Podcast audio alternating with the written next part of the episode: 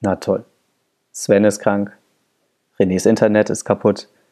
Ich habe kein Mikro. Ich bin nicht daheim, bin nur irgendwo unterwegs und muss jetzt hier noch alleine den Podcast machen. Was kann noch alles schiefgehen?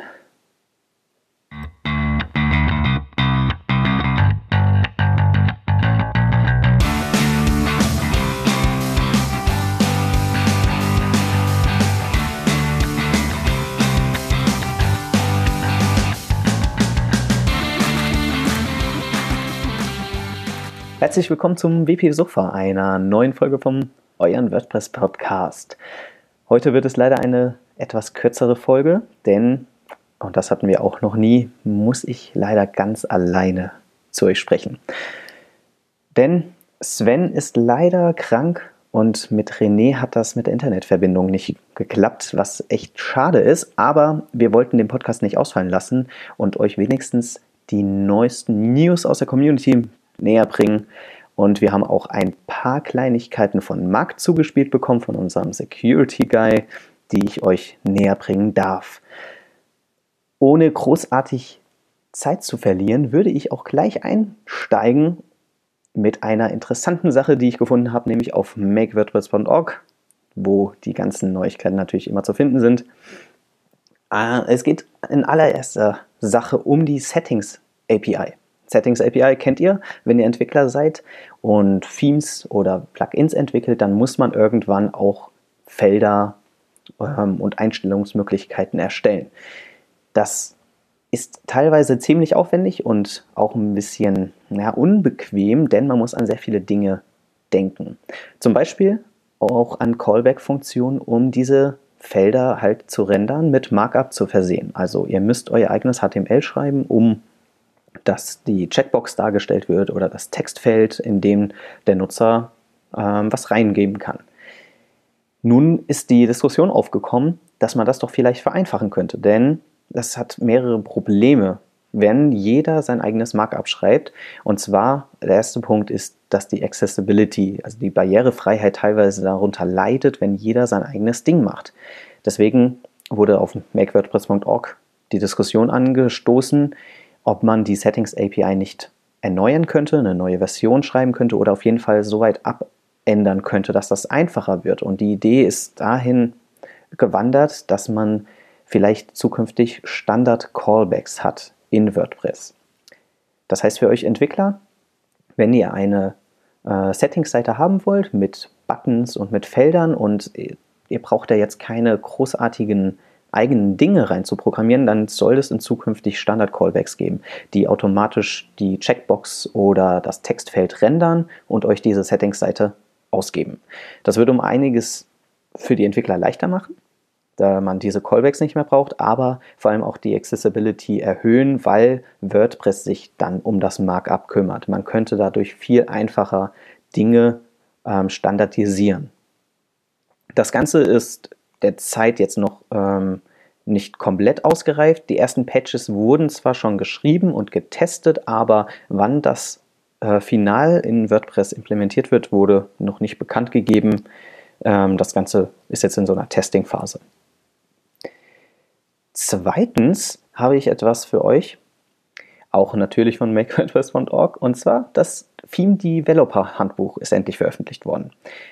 Das Developer Handbuch ähm, enthält einige oder enthält eigentlich alles Nötige, was ihr wissen müsst, wenn es um das Thema Themes geht.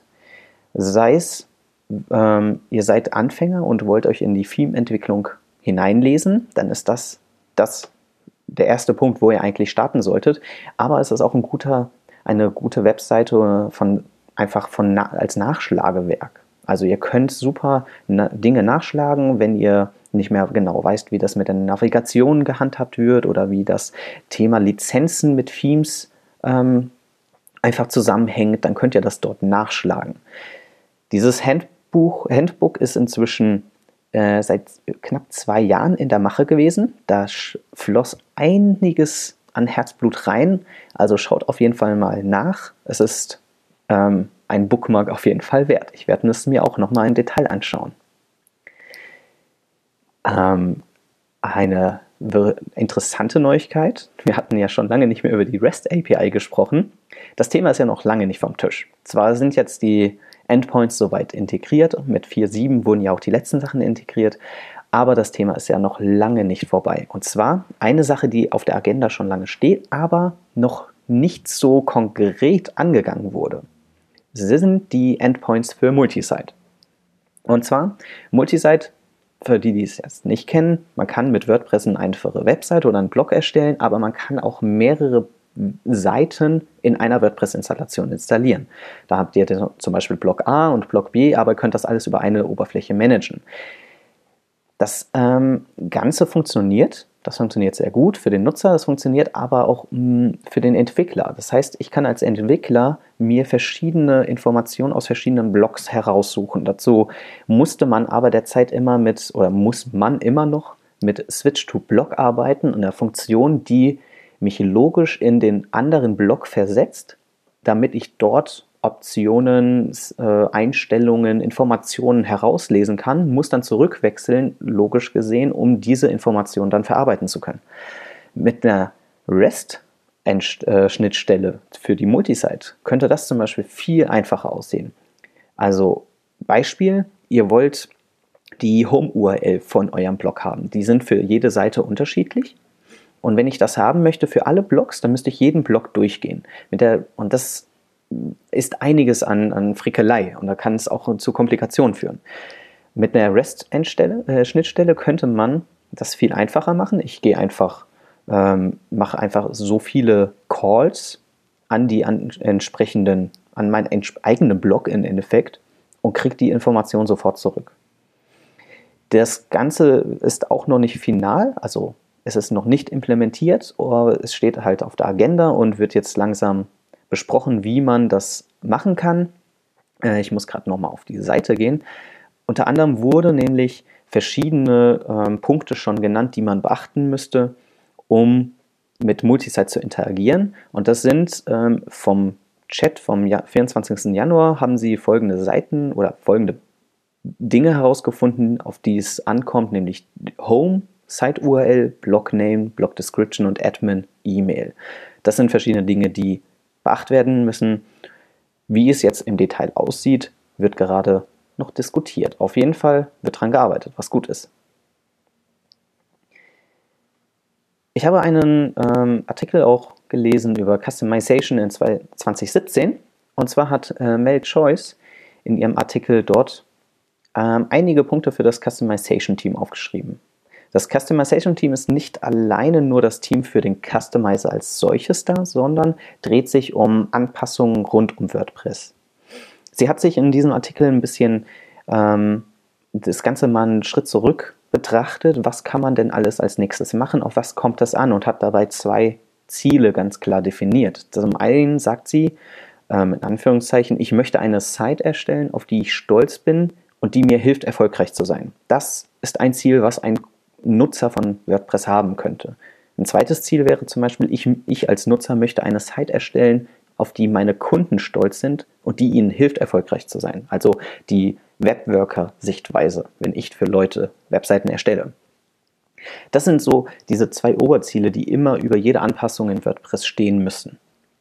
Und in ihrem Artikel hat sie einige Dinge aufgeschrieben, die an, die, an denen gearbeitet wird ähm, und an denen vielleicht auch noch in Zukunft ähm, einiges getan werden kann. Um nur ein paar Beispiele zu nennen, sie hat ein, noch viel mehr genannt, das könnt ihr dann selber nachlesen, sind unter anderem Content-Blöcke. Content-Blöcke sind, ähm, ist eine interessante Idee, die gerade aufkam, dass man im Editor Blöcke definieren kann, um zum Beispiel mehrspaltigen Text darzustellen oder um Bilder und Medieninhalte anders zu strukturieren. Daran wird gerade gearbeitet und das wird wahrscheinlich äh, in 2017 kommen.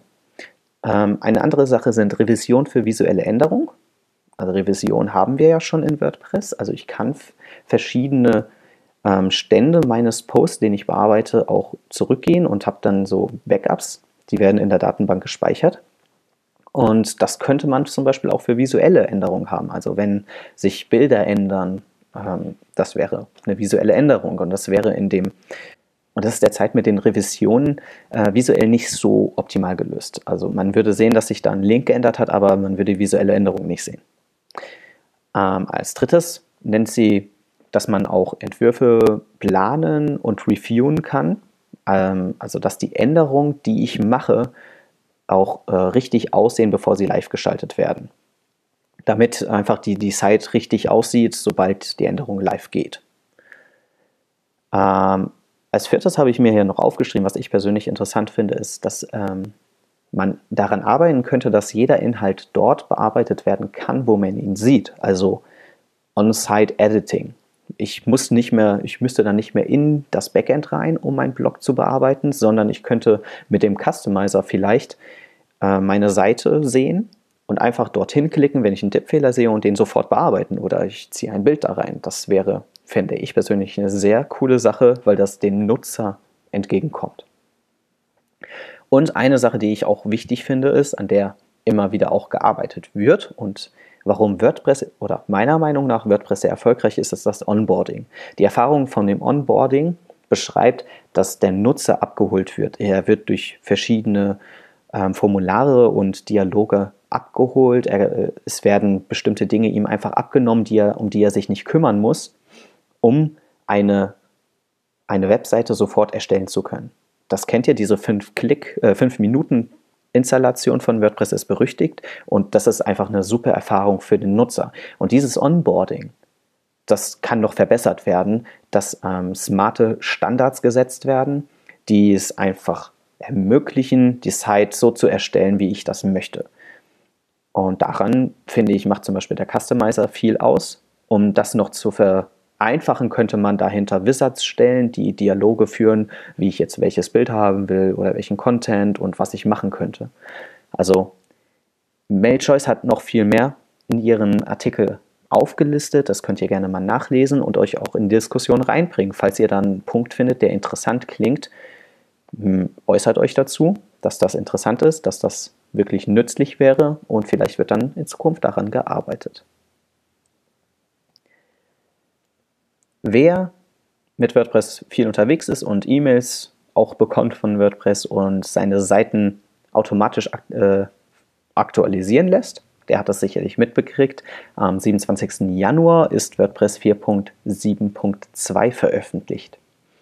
4.7 ist schon länger da, 4.7.1 gab es auch schon vor ein paar Wochen und nun ist der 4.7.2 veröffentlicht. Das ist, auch hier handelt es sich um ein Sicherheitsupdate, also einer Minor-Version. Und wenn ihr WordPress ganz normal installiert habt, sollte die auch automatisch installiert sein.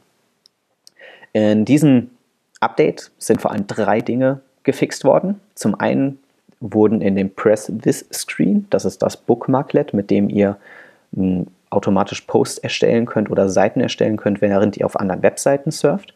Auf diesen, in diesem Bookmarklet konnte in 4.7.1 jeder Nutzer Taxonomien hinzufügen, also Tags oder Kategorien, obwohl oder auch wenn dieser Nutzer die Berechtigung nicht hatte. Das ist natürlich so nicht gewollt. Wenn ein Benutzer die Berechtigung nicht hat, soll er das auch nicht können, auch nicht im Press With Screen. Also, das wurde gefixt. Zweitens, in der WP Query Class, die dafür verantwortlich ist, dass man Dinge aus der Datenbank fischen kann. Ähm, diese WP Query war anfällig für eine SQL-Injection-Attacke. Das wurde auch gefixt. Und noch eine Attacke wurde gefixt, nämlich die Cross-Site-Scripting-Sicherheitslücke in der Post-List-Table. Da gab es eine Sicherheitslücke, die wurde gefunden und auch die wurde gefixt. Also, falls ihr noch nicht geupdatet habt, WordPress 4.7, äh, 4.7.2 jetzt installieren. Damit, mit dem diesen kleinen Sicherheitshinweis werde ich auch gleich zu den Sicherheitsnews von Marc übergehen. Leider konnte er dieses Mal für uns nicht einsprechen, aber er hat uns trotzdem drei interessante Dinge geschickt, die ich euch nicht vorenthalten möchte. Ähm, zum allerersten Mal, oder zum allerersten Mal, zuallererst hat er uns einen Link äh, mitgegeben. Das ist ein WordPress Exploit Framework mit dem man WordPress-Lücken ausnutzen kann und sehen kann, wie einfach das ist.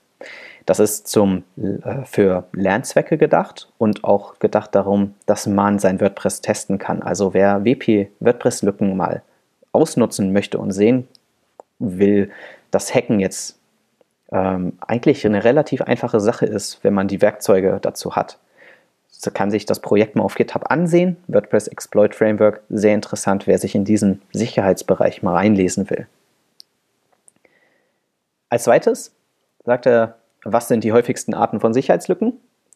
Und das bestimmt schon seit einiger Zeit oder betitelt seit einiger Zeit die OWASP, eine Organisation, die sich darum kümmert, Sicherheitslücken zu betiteln. Und in dem Artikel, den er uns mitgibt, äh, von datenschutznotizen.de, wird beschrieben, wie diese Lücken aussehen.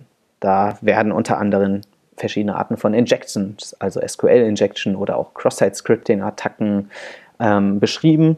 Das heißt, wenn ihr euch in das Thema Sicherheitslücken mal reinlesen wollt, welche es da gibt, und das ist, das sind nicht wenige, ist dieser Artikel euch sehr ans Herz gelegt. Zu guter Letzt hat uns ähm, Marc noch eine Checkliste mitgegeben. Ja, es gibt einige Checklisten und das ist eine weitere. Sie betitelt sich selber als die ultimative WordPress Security Checklist.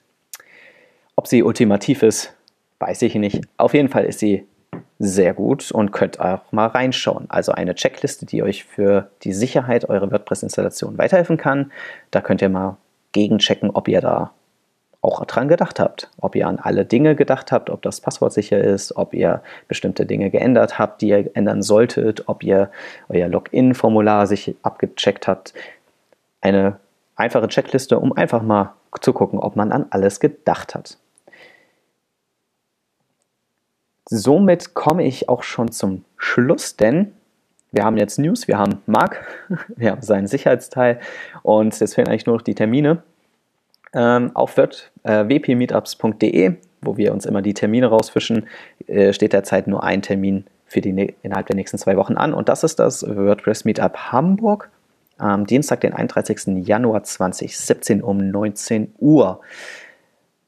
Also, falls ihr am 31. Januar noch nichts zu tun habt, geht zum Meetup Hamburg. Das war jetzt eine wirklich schnelle und kurze Runde. Ähm, wie gesagt, eigentlich war es anders geplant, aber es ist doch um ein sehr viel passiert, deswegen wollte ich das unbedingt euch mitteilen. Nächste Woche hoffentlich wieder in gewohnter Besetzung. Ähm, wenn ihr Anregungen habt und auch Themenideen habt, dürft ihr uns gerne mal schreiben. Ähm, entweder ihr findet unsere Kontaktmöglichkeiten auf wp-sofa.de, hinterlasst dort einfach einen Kommentar oder twittert uns an wp-sofa. Da kriegt ihr uns auf jeden Fall irgendwie an die Strippe. Also, hinterlasst einfach mal einen netten Stern auf iTunes, falls euch das gefallen hat. Ansonsten hören wir uns nächste Woche in, äh, mit einem Thema und neuen News. Also, stay tuned. Bis zum nächsten Mal. Tschüss.